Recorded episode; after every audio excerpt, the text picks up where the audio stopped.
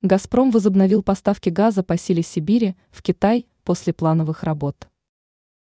«Газпром» в официальном телеграм-канале сообщил о завершении профилактических работ на газопроводе «Сила Сибири».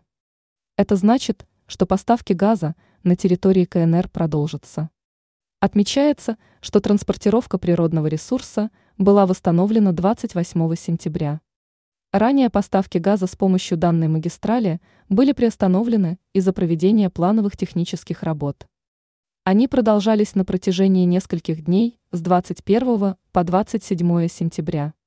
Согласно договору, профилактика оборудования данной системы газопровода осуществляется два раза в год.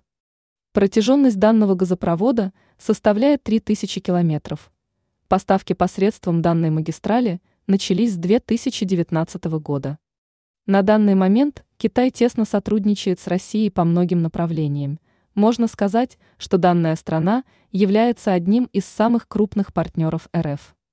Поставки газа в КНР со стороны России возросли в 2022 году, а в 2023 они были увеличены практически в два раза.